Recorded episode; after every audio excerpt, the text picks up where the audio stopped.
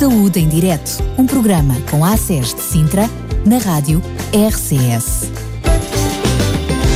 E como estava prometido, cá estamos nós para trazer mais um Saúde em Direto. Eu tenho mais uma vez, e digo mais uma vez, porque tem sido o privilégio ao longo do, dos largos anos já eh, de estarmos à, à conversa sobre uh, a saúde e sobre o ACES uh, de Sintra, como um, uh, lhe tenho estado a dizer ao longo da tarde de hoje, hoje vou estar mais uma vez com o Dr. Mário Silva, mais uma vez, bem-vindo, Dr. Mário Silva. Uh, é realmente um prazer estar mais uma vez na sua companhia e, um, para além daquilo que tem sido as suas eu diria, as suas responsabilidades no ACES de Sintra, umas mais diretas, outras menos diretas, outras com mais título, outras com menos título, tem sido algo também curioso, enfim, no, no seu trabalho ao longo dos últimos anos. Um, agora está aqui para falar um pouquinho daquilo que são, vamos dizer um palavrão, palavrão que são os rastreios de base populacional. Vamos começar por aí, enfim, eu já tenho desmistificado um pouquinho o termo ao longo do, do dia, mas pedi-lhe, uh, Dr. Mário, o que é que este, o que é que este palavrão significa? Bom, mais uma vez, boa tarde, boa tarde a todos também. Uh, os rastreios são uma atividade que é desempenhada pelo Serviço Nacional de Saúde no contexto de se conseguir, de uma forma o mais antecipada possível, uh, detectar e por essa via tratar um, alguns dos casos de cancro mais prevalentes e mais incidentes na nossa população. E por essa, por essa via, de facto, uh, convidar uh, os utentes que estão elegíveis para uh, realizarem este mesmo rastreio e que se situam, quer pelo sexo, quer pela idade, em determinados contextos de, de deste género, para poderem ser chamados a, a a participarem na realização destes mesmos rastreios e por essa via, como eu estava a dizer, podermos detectar e, e, de uma forma mais célere e mais antecipada tratar algumas destas doenças de, caráter neoplásico. Muito bem, sendo que há aqui uma, uma distinção, uma diferença destes, uh, destes pedidos de exames e das formas como eles funcionam, porque normalmente quando é já depois uh, à procura de detectar alguma coisa, como chamados exames complementares de diagnóstico, já é quando se anda atrás de alguma coisa e, portanto, aí é feito de uma forma direta através do seu médico de família, Aqui estamos a falar de olhar para uh, a população em geral, neste caso estamos a falar do Conselho de Sintra, e perceber temos aqui vários grupos populacionais da quais gostaríamos que fossem fazer uns rastreios. E isso implica também, da parte dos seus médicos de família, enfermeiros de família, a procura junto deste utente o pedido para que faça estes exames, não é? Exatamente, e até porque o, o, o, o core, a, a, parte importante da questão é esta, é que todo o circuito e toda a forma como o rastreio se desenvolve uh, seja alvo, primeiro, de uma garantia de qualidade que não seja, não seja discutível, que seja capaz de manter o utente uh, ligado de uma forma confortável às, às diferentes instituições que o têm que acompanhar em todo o processo, caso haja a evidência de alguma manifestação objetiva de risco e que potencie eventual tratamento, uh, e portanto é, é, é, é como, como se diz, fechar um circuito. Convocar o doente, sujeitá-lo ao rastreio, avaliar o resultado e agir em conformidade com o resultado com uma resposta que está previamente acautelada nesse contexto. É, é um pouco como, como o Daniel estava a dizer, ao contrário do, que estávamos a falar há bocado, de Deus ter um doente que manifesta uma queixa qualquer que me obriga a pedir um exame complementar, complementar diagnóstico, eh, que vem positivo e que eu tenho que optar por enviá-lo para uma consulta à espera que ele seja atendido e o seu, e o seu tratamento executado. Com este tipo de rastreio de base populacional, a base populacional é a população que se insere naquele contexto de idade e de sexo, e depois tem um, uma, um fio condutor desde a realização do, do, rastreio até à conclusão da solução terapêutica que possa a vir a correr. É? Exatamente, a porque nós estamos a falar de pessoas potencialmente saudáveis, estamos à procura de detectar antes da manifestação dos sintomas ou da existência direta da doença, uma circunstância que nos permita tratar antecipadamente. Aliás, já, já iremos falar nisso à frente, haverá até razões para excluir as pessoas deste rastreio, exatamente se elas já tiverem com alguma doença diagnosticada, porque aí, obviamente, elas não, não, não, não se incluirão nesta base de, de, de inclusão de, de utentes. Exatamente. Sendo que o Sistema Nacional de Saúde, e mais fechado ainda, a ARS LVT, de Lisboa e Val do Tejo, procura que haja um conjunto alargado de rastreios. Sintra, e portanto nem todos os, os acessos têm todos os rastreios. Como é que está a situação em Sintra? Então vamos aqui só uh, fazer um pontinho, situação em 30 segundos.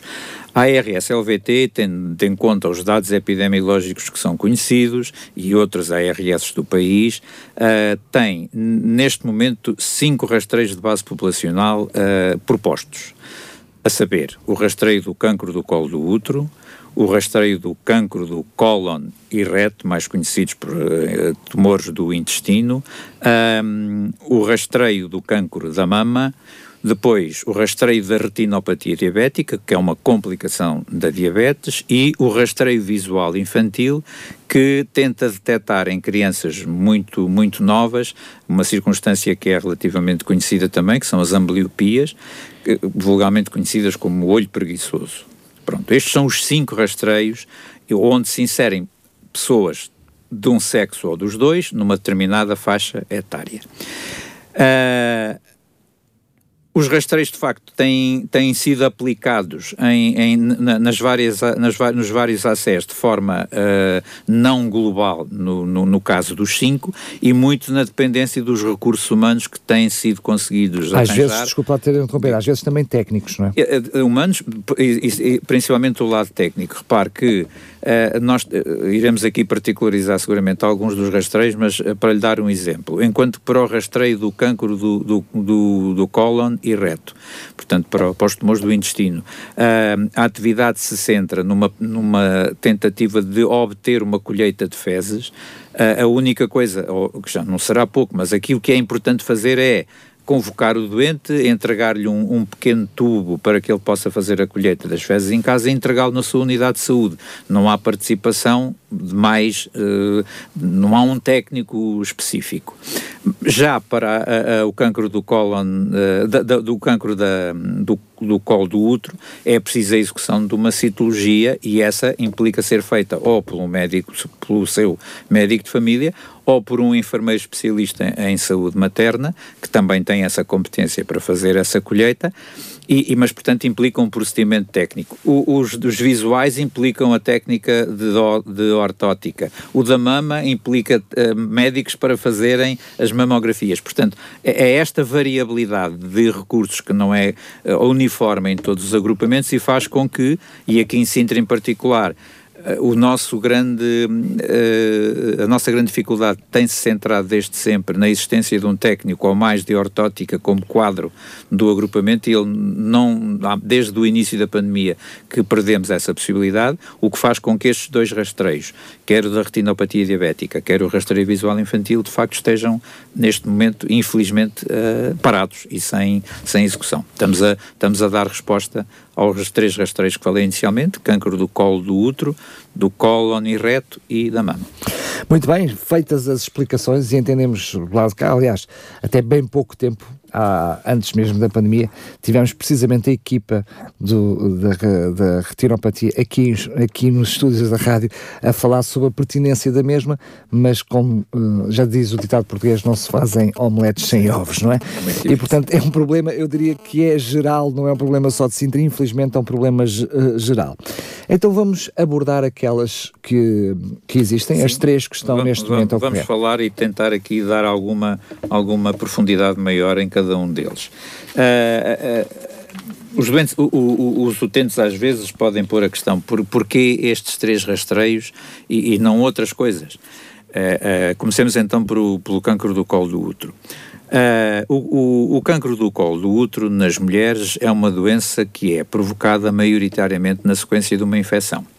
Uma infecção que é causada por um vírus, o vírus do papiloma humano, que é um vírus que vive connosco. ponha-se já a coisa no sítio para não ficarmos todos que isto é um vírus que anda por aí, só agora é que apareceu. o vírus vive connosco.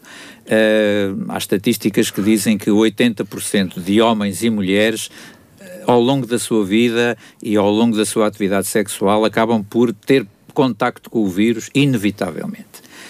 Uh, no caso das mulheres e a presença do vírus nas mulheres no que toca à, à, à região anatómica do colo do útero, manifestam, só podem se manifestar lesões que são secundadas pela pela, pela infecção ou pela inflamação que esse vírus causa e que podem resultar, se não tratadas mais tarde, numa, num tumor, num cancro maligno do colo do útero. Uh, não é um dos cancros com, com maior prevalência, mas eu posso garantidamente dizer, sem me enganar muito, que no nosso país ainda morre uma mulher a duas por dia com cancro do colo do útero. Não é tão displicente assim e é, acima de tudo, uma doença prevenível e evitável.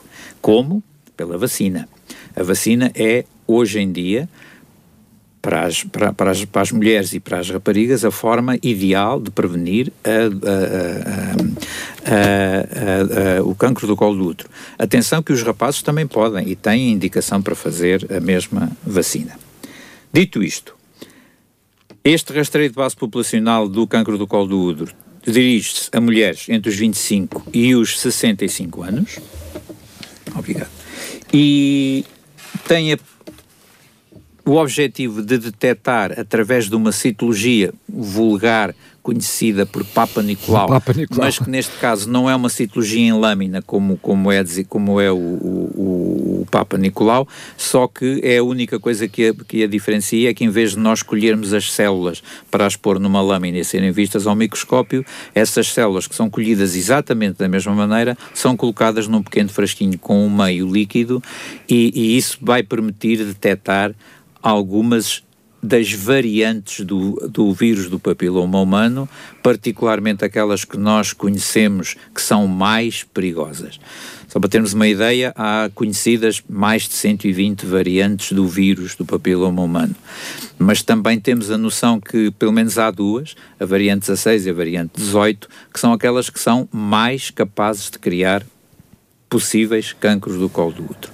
Portanto, o procedimento é em tudo igual, não é diferente, é a mesma coisa que uma mulher que se sujeita à execução de um Papa Nicolau, tem que se fazer uma observação ginecológica, a colheita das células, o meio, o destino do meio de colheita é que é diferente, em vez de ir para a lâmina, vai para um frasco de meio líquido. E uh, com, esse, com esse objetivo detectamos a presença ou não de lesões no, no colo do útero.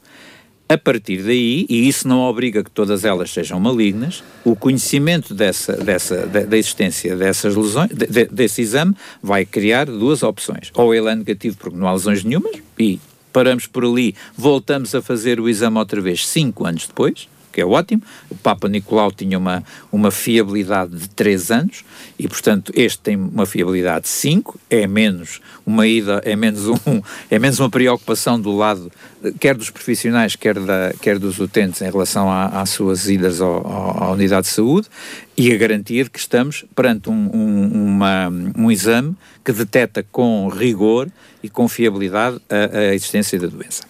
Caso haja uma resposta positiva, e como tu, neste todo, caso é negativo, entendemos. Oh, sim, neste caso.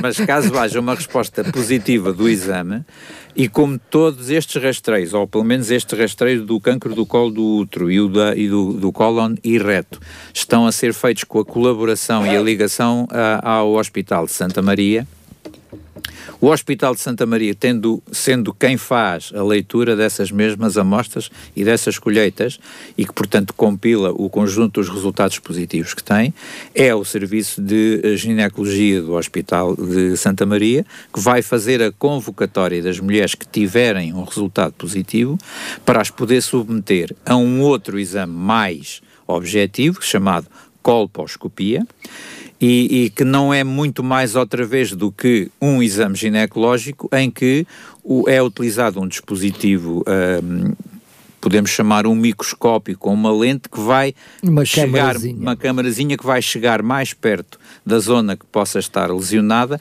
e, se for o caso, colher novo material para poder confirmar e a partir daí poderem ser tomadas as opções de terapêuticas que o próprio protocolo daquilo que for encontrado exigir.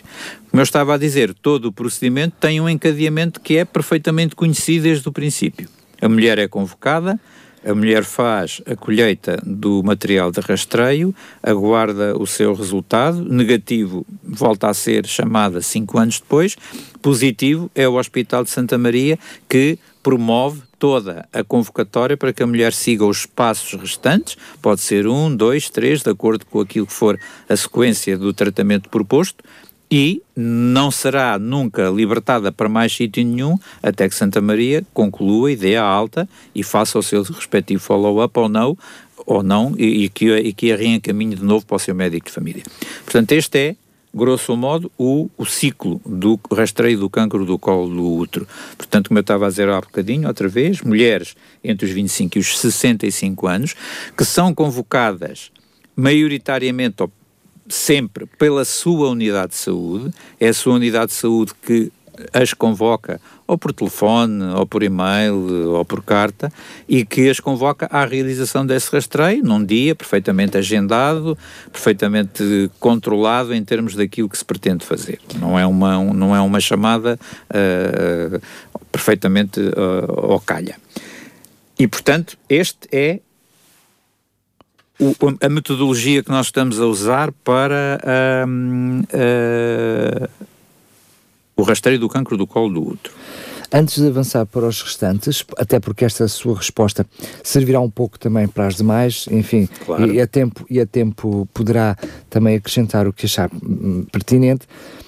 Qual a vantagem? Porque hum, eu imagino, neste caso estamos a falar para as mulheres que nos estão a ouvir, mas já vamos perceber que os próprios homens mais como transmissores da doença. Da doença. Também uh, deveriam, uh, enfim, preocupar-se com este assunto. Uh, a verdade é que muitas vezes há aquela noção por parte do, das pessoas em geral, com medo de ir ao médico, com medo de fazer o rastreio, com medo do resultado, ou seja, com medo de descobrir alguma coisa. É quase, é que, mal comparando, não leva o carro à revisão com medo de me aparecer. Que, que, esteja, que esteja variado.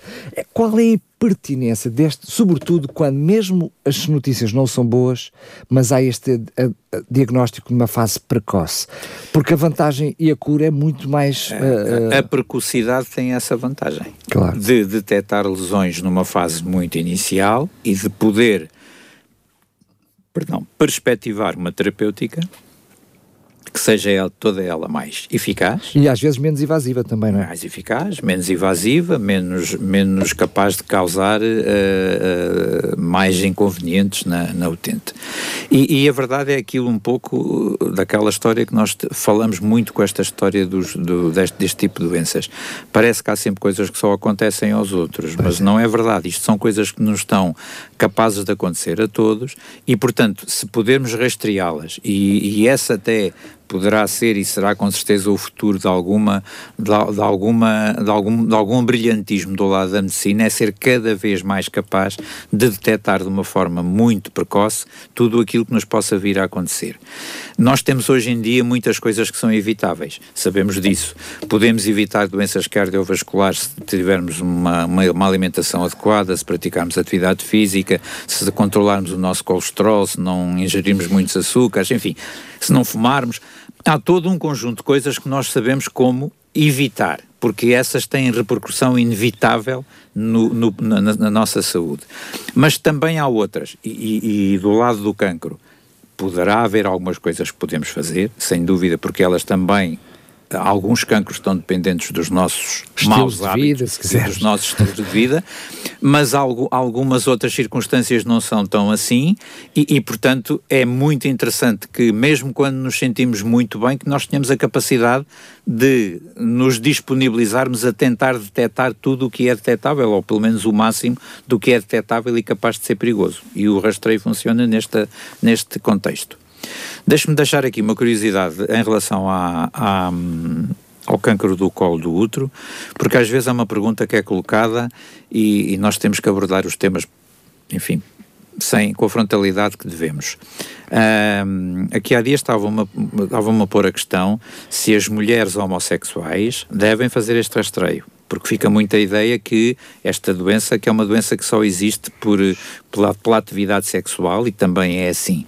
Mas é, é verdade, as mulheres homossexuais também devem fazer este rastreio, aquelas que vivem, mulheres que vivem com outras mulheres devem, de facto, fazer este rastreio sem qualquer espécie de dúvida, está bem? Que não fique, que não fique essa questão no ar, Muito porque bem. é, às vezes é um tema que não se aborda com, com muita clareza e é bom deixá-lo uh, neste contexto. Sendo que até há aqui um pormenor que é, a pessoa até já pode ter a presença do vírus, até não estar na idade elegível para, para fazer o rastreio e para a vacina e de repente, uh, portanto, porque chegou a essa idade, já estar a fazer, já, já ser elegível para, para o rastreio e para a vacina. Exatamente, é Só para fecharmos esse, esse assunto, porque é também um, um, um, eu diria que não é tabu, mas é menos conhecido.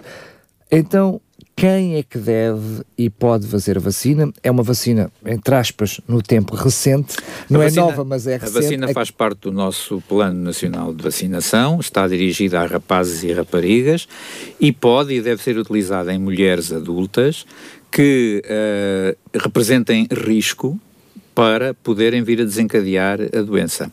Nós estamos a, a crer que exatamente por aquilo que estamos a acabar de dizer, que a, a, forma como a vacina se vai disseminando ao longo do tempo e desta forma geracional, Uh, nas nossas boas perspectivas, o cancro do colo do útero será uma doença a Mais diminuta, claro.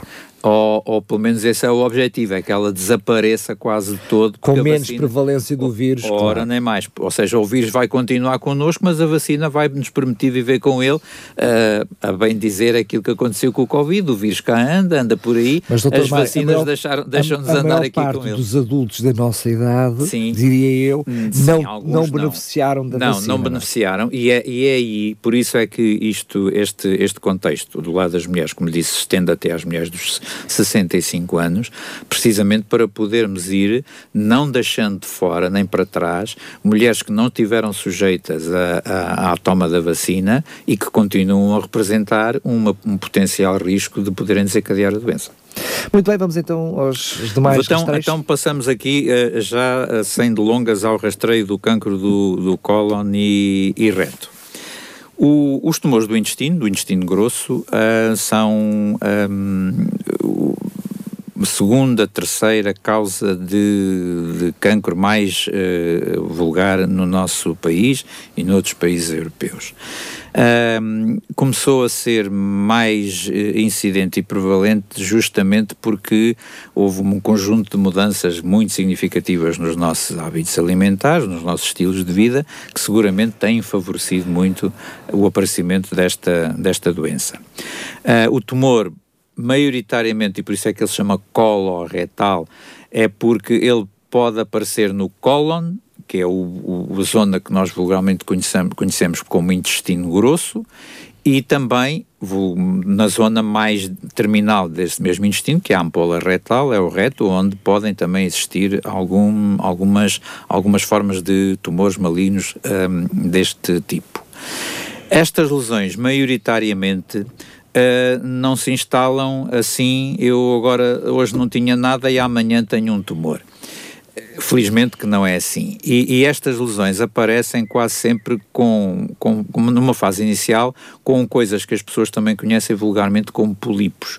O polipo é como se fosse uma borbulha, um pindrico passa o termo, que fica dentro da, da, da do, do, tubo intestinal e que se vai desenvolvendo e vai crescendo ao longo do tempo uh, e que o fruto dessa mesma alteração, de, porque ele próprio já, já configura uma forma de alteração da, da, da parede do intestino, ele pode transformar-se e dar aso a um, uma forma tumoral que além da sua invasão local, o risco que tem sempre são as invasões periféricas e à distância, e portanto poderem começar a haver invasões metastáticas, que as pessoas conhecem como metástases, a nível dos gânglios do, do, do, do abdômen ou da, do fígado, enfim, quando as coisas chegam aí já estamos a entrar em estadios muito complexos. A maioria destas circunstâncias dos polipos e dos tumores, o que é que causa? Causa pequenas perdas de sangue porque são tecidos muito frágeis, que estão num território que quase sempre tem um processo inflamatório associado e, portanto, são facilmente capazes de provocar pequenas perdas de sangue. Uma gotinha, duas gotinhas. Ora, qualquer um de nós, quando vai fazer as suas necessidades à casa de banho, uma gotinha ou duas gotas que venham misturadas nas fezes, não é vai, é ninguém vai dar por ela, por muito que olhe, por muito que ande lá a tentar ver se tem alguma coisa, nunca, nunca se consegue. Até porque à partida nem será um sangue vivo. Não, e, pode não ser, se de, de, acordo com a localização do tumor, quanto mais terminal, ou seja, quanto mais próximo mais do ânus, vivo será. mais vivo será, é, se for um, um tumor mais, mais na fase inicial, do, do, mais no espaço inicial do intestino grosso, obviamente que é um sangue que já pode ter algum grau de digestão e já vem mais, mais acastanhado, mais, mais escuro. Logo mais difícil de detectar. Logo mais difícil ainda de poder detectar. Ora bem, então, o que é que se pretende?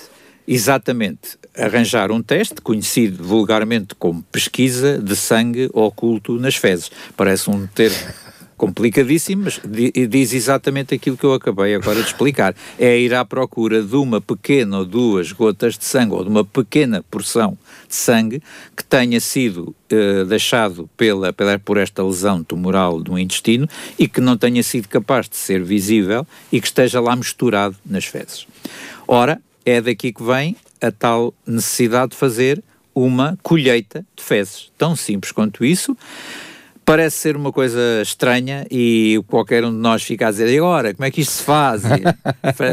eu como, reconheço, é que eu vou, como é que eu vou fazer pontaria? Claro, eu reconheço que isto são coisas que deixam as pessoas sempre muito, muito desconfortáveis, mas o, o procedimento já é mais do que comum e, e é por aqui que, que, de facto se faz esta, esta detecção da, da, da positividade ou não da existência deste, deste sangue oculto que a existir vai obrigatoriamente levar à necessidade da execução de um outro exame mais detalhado, chamado colonoscopia, que as pessoas maioritariamente também já ouviram falar, e que passa pela introdução de um dispositivo, de um tubo com uma câmara e tal, pelo ânus, e que nos permite visualizar todo o, o, arco do intestino, mas com a vantagem de que a colonoscopia tem duas vertentes. Ela é diagnóstica, porque nos permite ver o que estamos a, a, a, à procura, mas também nos permite tratar. E se tivermos a, identificar um pequeno polipo, é uma zona, dá para podermos fazer a recepção sem uh, outras medidas mais complexas. Pegando ainda na colheita da, da, das fezes, o que é que então uh, se pretende que aconteça com este rastreio? Este rastreio vai envolver homens e mulheres entre os 50 e os 74 anos, também pelo convite dos profissionais das, das respectivas unidades de saúde, que os convocam para virem receber e serem instruídos minimamente sobre como colhem as fezes em casa. Estamos a falar de um tubo que não tem mais do que 10 centímetros, parece uma, uma, uma, caneta mais grossinha, que tem dentro uma, uma pequena pipeta e o doente é instruído, há uns folhetos que são, são cedidos na altura, maioritariamente, o doente é instruído a posicionar-se na sua sanita de uma determinada forma, evacuar para cima de um papel higiênico e depois com aquela pipetazinha tirar uma quantidade mínima de fezes, estamos a falar de uma coisa com meio centímetro um centímetro de fezes, e colocar dentro do respectivo tubo e vir entregar na respectiva unidade de saúde. Portanto, é um procedimento que é feito em casa, no seu, na sua intimidade, sem qualquer participação de, de mais ninguém estranho, é um exame completamente pacífico. Os doentes fazem-no, depois de receber o tubo, podem fazê-lo no mesmo dia, dois ou três dias depois, uma semana depois, e vir entregar as fezes. As pessoas ficam sempre muito cheias de dúvidas porque, ah, eu agora tenho aqui um tubo, isto tem que estar no frigorífico, isto tem que estar eh, aonde, vou entregar, tenho que ir logo entregar a seguir. Não o tubo pode, desde que esteja guardado num sítio que não esteja exposto a fontes de calor, pode estar à temperatura ambiente durante 3, 4, 5 dias depois da, da colheita. Nós aconselhamos a que as pessoas façam a colheita e que nos entreguem no dia, dois, três dias depois. Até porque até chegar ao, ao local. Sim, ele vai, ele vai, ele tem, ele tem esta, ainda vai ter alguma, algum tempo de, de, de delay, de, de, espera até chegar a Santa Maria, mas há to, e to, to, todos estes procedimentos ocorrem com regularidade e são, há, há, há, transportes para Santa Maria uma vez a duas vezes por semana do nosso agrupamento para o, para o hospital. E, portanto, uma colheita entre segunda e sexta, ela, no máximo, na semana seguinte, está no hospital e a, e a, e a maneira como as fezes são colhidas e são colocadas naquele meio que lá está de suporte, permitem precisamente que não haja deterioração da amostra e, e permitem que a leitura seja feita com o máximo de, de, de rigor e de fiabilidade. Dito isto, da mesma forma como eu disse há pouco, o teste ou é positivo ou é negativo, ou há presença ou não há presença de sangue. Não havendo presença de sangue, o exame é repetido dois anos depois, ou por outra, sujeita-se o, o, o, o utente a fazer novo teste dois anos depois. Se o resultado for positivo, o doente é convocado pela sua unidade de saúde para lhe ser pedido e explicado a colonoscopia que inevitavelmente vai ter que ser feita em Santa Maria. Vantagens aqui. Quem já experimentou a necessidade de lhe ser pedida uma colonoscopia tem verificado que aqui na zona do nosso Conselho, mas não só, uh, é um exame com uma resposta muito lenta do ponto de vista dos convencionados. É um exame complexo, é um exame que não tem seguramente o pagamento que alguns dos convencionados quereriam, requer investimentos muito grandes do ponto de vista dos equipamentos e, do, e, do, e dos recursos humanos e, portanto, uh, não é um exame fácil de conseguir agendar. Temos, eu tenho tido doentes nestes últimos tempos a quem eu peço uma colonoscopia e estão no mínimo mais de seis meses à espera do exame. Qual é a vantagem que também se sobrevém daqui? A existência do tal teste positivo que me obriga a fazer uma colonoscopia é vai-me garantir que Santa Maria me vai dar uma resposta agradavelmente mais rápida. O que quer dizer que, se calhar, entre 30 a 60 dias eu vou conseguir que o meu doente, a quem foi detectado uma pesquisa de sangue oculto positivo, possa fazer a colonoscopia em dois meses o que é manifestamente bom quando comparado com o ambiente exterior que existe. Essa colonoscopia, se tiver resultados que impliquem outras soluções, que podem ir até à cirurgia ou outros tratamentos, também será Santa Maria a garantir a continuidade de toda a resposta de procedimentos que tiverem que ser feitos na sequência de ter sido encontrada na colonoscopia uma razão ou mais que a justifiquem. Muito bem.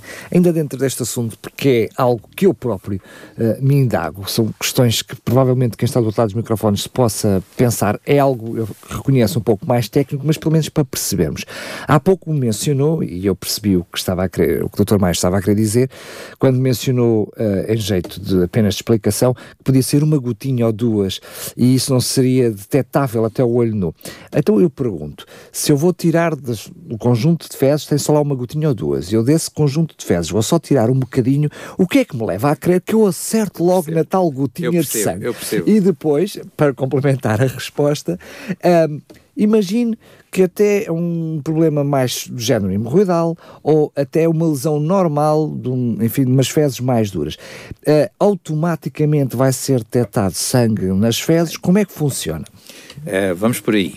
Primeiro, as, as, perdas de sangue das lesões uh, com impacto de, de possível ou provável lesão tumoral, elas transmitem o sangue para as fezes exatamente pelo caminho que o bolo fecal vai, vai dando em todo o arco do intestino. Ou seja, é evidente que eu não lhe consigo garantir que sempre que estão a passar um volume de fezes por uma determinada zona, se consiga arrastar uma quantidade de sangue que seja capaz de ser detectável.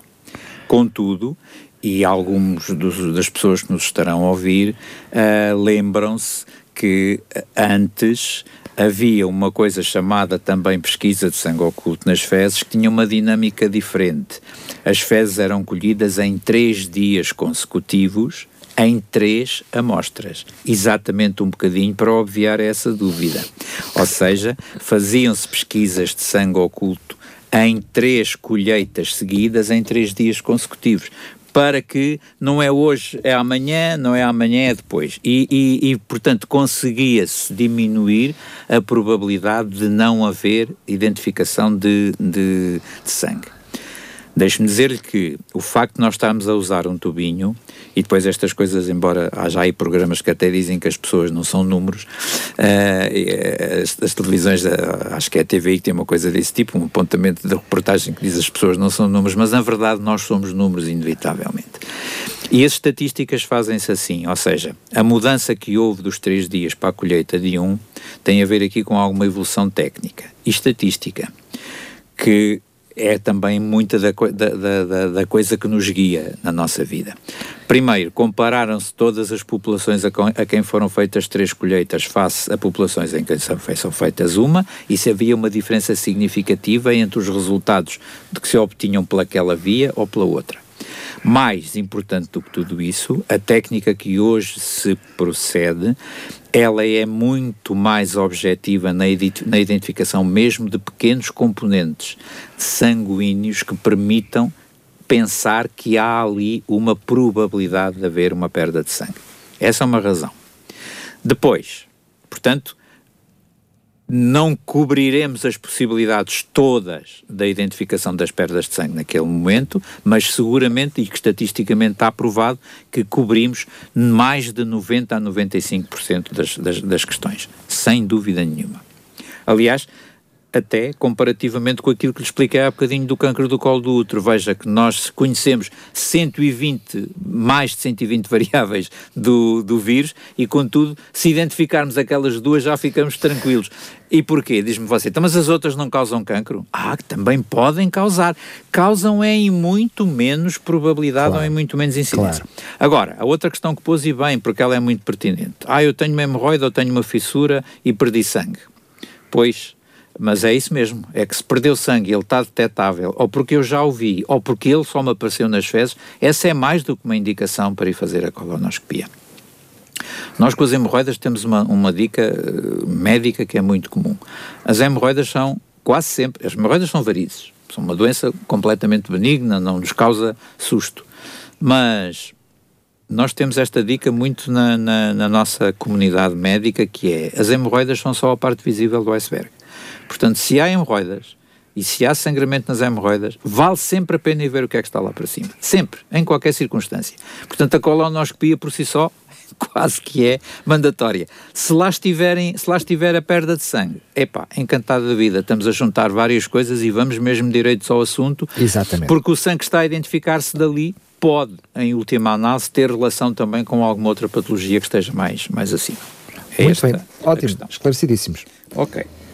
Portanto, daqui eu penso que também aqui alertar, como estava a dizer, homens e mulheres 50 a 74 anos, as convocatórias pela respectiva unidade de saúde e todo o procedimento e a, e a evolução do, do, do próprio rastreio através do Hospital de Santa Maria. Muito bem, vamos então para o último rastreio. O último que está ativo no nosso, no nosso agrupamento. Rastreio do cancro da mama. Aqui as coisas passam-se de uma forma manifestamente diferente e eu, diria, pelo menos pela experiência que temos tido até agora, felizmente, porque este rastreio foi em boa hora um, negociado com uma estrutura que eu penso que é, está acima de qualquer suspeita, que é a Liga Portuguesa contra o Cancro que uh, a nível de, de, contratação de, para a realização do rastreio uh, assumiu uma negociação com o Ministério da Saúde para que ele fosse executado pela própria Liga. O que é que aqui há de vantajoso e de muitíssimo importante? A Liga tem uma estrutura com um know-how muito mais do que suficiente e desejável para abordar esta questão. É o seu, como se costuma dizer em inglês, é o seu core business, é aquilo que eles sabem fazer melhor e bem. Têm e conseguem articular com meios técnicos e com meios humanos de indiscutível qualidade para poderem executar um rastreio que implica estas duas variáveis. Implica pessoas altamente experientes do ponto de vista técnico, falamos de médicos e de radiologistas, para a execução do rastreio e de aparelhos e de meios, e de meios eh, tecnológicos também que sejam de, de, de última geração para o poderem fazer. E então o que é que a Liga negociou com o Ministério, e neste caso particular aqui em Sintra? É um rastreio que já começou durante o ano 2022 e que neste momento uh, está e tem como população-alvo as, as mulheres entre os 50 e os 69 anos. As mulheres são convidadas a partir da recepção de uma carta que é emitida pela Liga Portuguesa contra o Cancro, quero deixar isto bem claro, porque hum, às vezes as pessoas recebem na sua caixa do correio Liga Portuguesa contra o Cancro e tal, pensam que aquilo é alguém outra vez a pedir dinheiro e lá vem um peditório e não sei o quê. Por amor de Deus, abram as cartas, avaliem-nas bem, porque são convocatórias para a realização do rastreio do cancro da mama. Outra coisa que às vezes, estranhamente, também já tem sido alvo de dúvidas. A carta é emitida em Porto Alegre, o que ainda deixa as mulheres às vezes com mais dúvidas. O que é que uma entidade de Porto Alegre emite uma carta para eu ir fazer um rastreio? Uh, é porque os serviços de, da Liga funcionam de facto, estão centralizados naquela área, terão seguramente alguma vantagem nesse contexto e, portanto, as cartas são emitidas a partir daí. Qual é o procedimento então? As mulheres são convocadas, neste momento, neste momento e neste ano, porque nós, como lhe digo, começámos o ano passado, isto é um rastreio que também tem a periodicidade de dois anos, de dois em dois anos, e como nós começámos o ano passado, nós este ano estamos a chamar aquelas mulheres que não tinham sido não tinham comparecido, portanto estamos a, a rechamar as mulheres que, tinham, tínhamos convocado e que não tinham comparecido, aquelas que não puderam por alguma razão fazer o, o, o rastreio, estamos a convocá-las agora. Uh, estamos a, a, realizar este rastreio do cancro do colo da mama através de, um, de umas estruturas da Liga Portuguesa contra o Cancro, que são uma espécie de uns, de uns, de uns contentores, de, umas, de uns reboques, que estão colocados, neste momento está colocado no Centro de Saúde do Algueirão, nas traseiras do Centro de Saúde do Algueirão, uh, e que vai estar lá agora, começou no dia 5 deste mês, e vão estar lá até o dia 23 de agosto. Portanto, é para aquele local que as mulheres serão convocadas para fazerem o respectivo rastreio. Deixa-me só interrompê-lo porque disse-me somos, estamos, portanto está a falar uh, de alguma forma através do acesso de Sintra, porque apesar da carta vir uh, via da Liga. da Liga, a convocação é feita e, ou seja, quem indica, portanto, quem são as pessoas elegíveis para fazer esse exame é o próprio ACES, é isso? Sim, o ACES e a consulta da Liga através das bases populacionais das mulheres dos 50 aos, aos 69, 69 anos, ou, como eu estava a dizer há bocadinho, nós temos também que excluir algumas pessoas destes rastreios, pelas razões óbvias. Excluímos as mulheres do cancro do colo do útero que tenham tido doença ou que tenham já sido esterectomizadas, portanto já não tenham útero, não vale a pena estar a mama, estamos a falar da mama agora. Não, mas estava eu a dizer, temos, ah, temos, sim, sim, temos sim. métodos de exclusão, ou temos Exatamente. regras de exclusão. Do cancro do, do, intestino também excluímos quem já foi identificado com doença. Claro. E, e quem portanto, já está em tratamento. E quem está em tratamento. Com e certeza. neste da mama, exatamente da mesma maneira, quem tem a doença identificada também não, não o vai fazer. E, portanto, esta, esta elegibilidade, a, a, a, demonstração das mulheres que vão estar sujeitas a, a, esse, a, esse, a esse rastreio, ou que devem estar sujeitas ao rastreio, parte da indicação do ACES. Muito bem. E é a Liga depois que as convoca com a vantagem que vai ser a Liga também que vai dar continuidade a todo este processo. Como? o rastreio do cancro da mama é feito basicamente através da execução de uma mamografia, chamada mamografia de rastreio, que tem, perdão, uma vantagem ela é feita com a execução de, de, um aparelho tecnologicamente muito mais agradável porque é menos emissor de radiações e, portanto, eh, porque estas coisas das radiografias também não são todas só vantagens, E na mamografia nós estamos a falar de um exame que liberta uma das maiores quantidades de radiação face a outros exames uh, radiológicos comuns. Uh, e, portanto, sujeitar uma mulher a uma, a uma radiação mais baixa, com, uma, com um mamógrafo de rastreio, tem por si só alguma vantagem. Esse é um ponto. Depois, estas mamografias são avaliadas a posteriori por, uma, por um médico, que vai detectar ou não se há alguma lesão suspeita que exija outra, uh, outro andamento. Quando essa lesão é suspeita, essa mamografia vai ser avaliada por uma por um grupo de mínimo de quatro médicos. Ou seja, é, é, é filtrar o mais possível o, o, a, o potencial risco. Um suspeitou e quatro vão confirmar ou negar a existência da, da preocupação.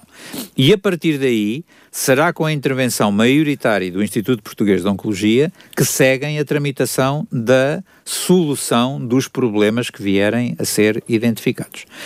A mama e o câncer da mama continua a ser uma das neoplasias mais prevalentes na mulher, causa de morte ainda em grande número, e só para termos uma ideia, eu detectar hoje uma lesão com um centímetro e meio a dois, eh, numa fase muito precoce, eu consigo que essa mulher esteja viva 10 anos em 85% dos casos. Ou seja, em cada 100 mulheres a quem se detecta uma lesão, 85 vão viver no mínimo 10 anos.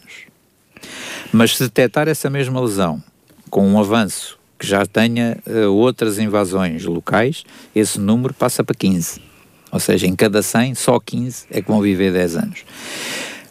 É de facto um dos tumores onde a precocidade da detecção diagnóstico. Da, do diagnóstico é essencial porque ele determina abordagens terapêuticas, quer cirúrgicas, quer de radioterapia, quer de quimioterapia, quer das três eh, envolvidas, que sejam capazes de dar uma longevidade e uma garantia de que a mulher vive com aquela circunstância muito mais anos do que aqueles que poderia se for apanhada somente numa altura em que as coisas já estão mais do que quase sem, sem, sem remédio.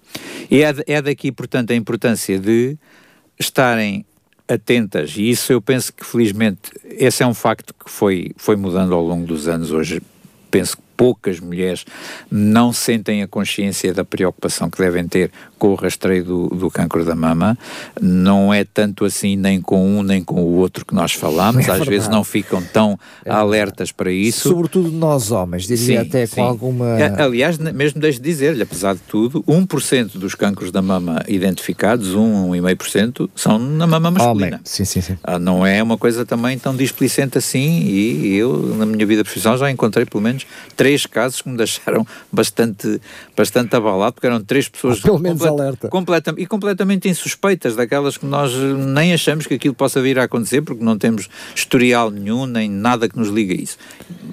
Atalhando, 1% de facto revela a importância, o que também, eh, isto para, é o alerta neste caso para os homens que nos possam estar a ouvir, que lesões na mama, nódulos, caroços, dor, alterações da pele, coisas desse género também devem ser orientadas e avaliadas pelo seu respectivo médico.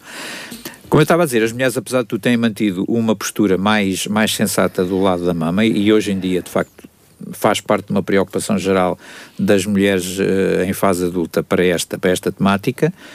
Um, eh, e, e, portanto, é uma forma de as manter só alertas e deixar em andamento aquilo, como estava a dizer já nós, fazíamos há muitos anos para cá, que também já fazíamos avaliações de, de, de, de rastreio da, da, da, possível existência de câncer da mama na população feminina. Esta é uma forma simpática de estabelecer esta regra de permitir que as mulheres possam fazer este rastreio. Concluindo os locais, vamos estar até agosto nas traseiras do Centro de Saúde do Algueirão e de agosto até ao final do ano vamos estar depois no parque de estacionamento do Centro de Saúde de, hum, da Unidade de Saúde Familiar de Queluz, que fica associada à, à Unidade de Saúde Familiar Dona Maria I, lá embaixo, na, na, em Queluz Velho, ao pé da, da, da, da igreja. Certamente que a cartazinha levará vai levar o horário e vai levar essas indicações todas e o, o, nosso alerta que deixamos aqui é de facto para que uh, uh, sejam confrontadas, com, se forem confrontadas com esta carta, tomem-na a sério porque ela de facto vem de uma, vem de uma instituição credível e o objetivo é exatamente a execução do, do, do rastreio da, da mama. Muito bem. Gostaria de abordar consigo uma parte, diria, não tão positiva, mas pelo menos que possa dar alguma resposta. Sabemos que aquilo que o Dr. Mais está a partilhar connosco, que eu diria, é o ideal. Ou seja, todas as unidades de saúde, eh, enfim, independentemente da sua especificidade, vão fazer essa convocatória. Mas sabemos que na prática não é assim que funciona e, infelizmente, ainda temos um conjunto muito alargado do utentes sem médico de família. A pergunta direta é: eu já passaram dois anos, já passaram três anos, até já passaram cinco anos, eu não fui convocado, vou usar a sua expressão, ou nem fui convidado. O que é que eu posso fazer? Olha, uh, é, é, essa, essa sua manifestação do infelizmente é mais do que verdade e, e são espinhas que nos atravessam aqui na garganta. Esta questão dos rastreios, que eu penso que não é nem sequer discutível do ponto de vista de, quer da importância, quer dos resultados, uh, como é uma atividade que implica estas convocatórias e a chamada de pessoas, uh, ela requer uh, existência de recursos humanos e disponibilidade de tempo para que, para que ela caia fora daquilo que é a resposta normal da gestão da saúde e da doença que nós fazemos nas respectivas unidades de saúde. O, AC Sintra, uh, depois da pandemia, tem sido um dos agrupamentos onde uh, se conseguiu melhores performances no, na incidência de unidades a participar nestes rastreios de base populacional. Uh, números assim mais objetivos, nós durante este ano de 2022 conseguimos rastrear mais de 5.500 mulheres a nível do rastreio do cancro do colo do útero e vamos, devemos ir com duas mil e poucas pessoas rastreadas, perto disso do lado do, do rastreio da, do cancro do cólon e reto. Repare, isto são valores muito baixos. Nós pretendemos que isto, no, do lado do cancro do cólon e reto, se multiplique por 10. É, o objetivo é esse, é que isto chegue a um número que anda ali por volta dos 20 mil, 25 mil, 28 mil. Uh, porque isto são, são, são negócios de volume, negócios no bom sentido, ou seja, os bons resultados uh, vêm do volume de pessoas que são avaliadas e é aqui que está o segredo da, da questão, é, é, levar esta possibilidade de identificação da doença a um, um número muito grande de pessoas. Uh, nós estamos a fazer todos os possíveis porque a grande maioria das unidades de saúde familiares participem na, no, ativamente nos dois rastreios, nestes dois rastreios. Ainda estamos a, algumas ainda não estão de, de todo a fazê-lo. Felizmente algumas já com uma rotina muito já muito boa. Temos uma, uma grande, um grande orgulho em saber que há algumas unidades de cuidados subpersonalizados, que são aquelas onde manifestamente, como também alguns doentes sabem, estão inscritos utentes sem médico de família, que também já começaram a participar ativamente neste contexto. Reconheço que para um utente sem médico de família as coisas ainda são manifestamente mais difíceis.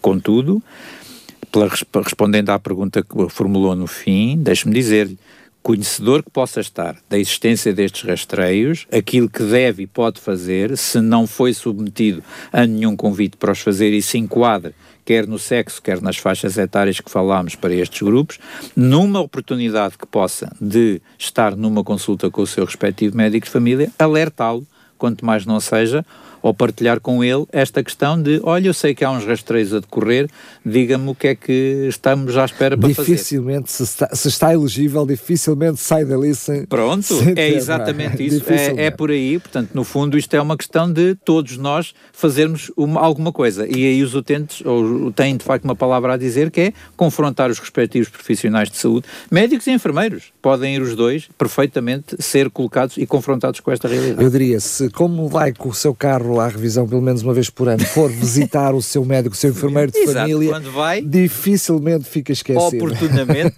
se não for o caso, lembre. É isso mesmo. Exatamente.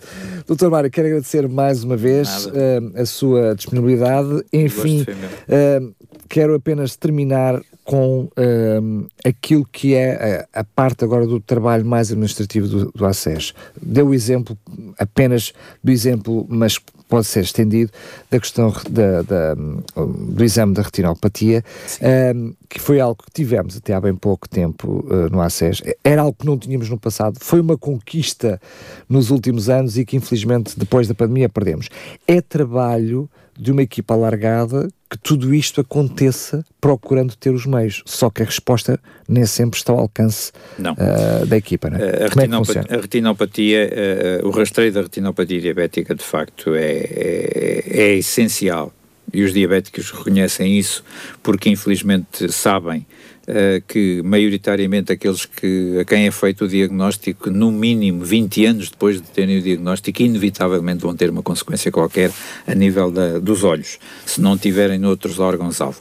Uh, a diabetes é uma doença de doenças, está bem? É uma doença de doenças, é uma doença onde o diabético tem mais tarde ou mais cedo, inevitavelmente no curso da sua vida, alguma complicação relacionada com doenças micro ou macrovasculares da, da, causadas pela diabetes.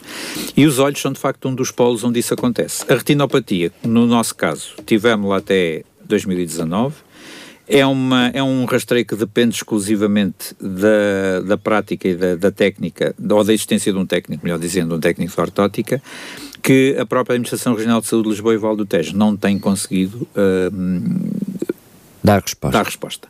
E reconhecemos que, mesmo que queiramos e deixe-me pôr esta questão também, mesmo que queiramos orientar estes doentes só para este efeito, para outras estruturas, como sejam os hospitais, nomeadamente o Fernando da Fonseca, Santa Maria ou mesmo até o Gama Pinto, estes doentes têm uma limitação enorme em serem atendidos nessas estruturas porque, porque elas próprias, as suas elas próprias espera, têm, têm limitações enormes para fazer atividades claro. de rastreio versus atividades curativas. Claro, é isso mesmo.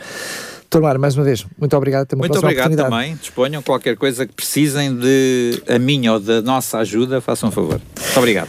Muito bem, nós aqui na RCS vamos continuar já de seguida, daqui a pouco, à hora certa, toda a atualidade informativa com o jornalista João Bernardo. Saúde em Direto, um programa com a ACES de Sintra, na rádio RCS.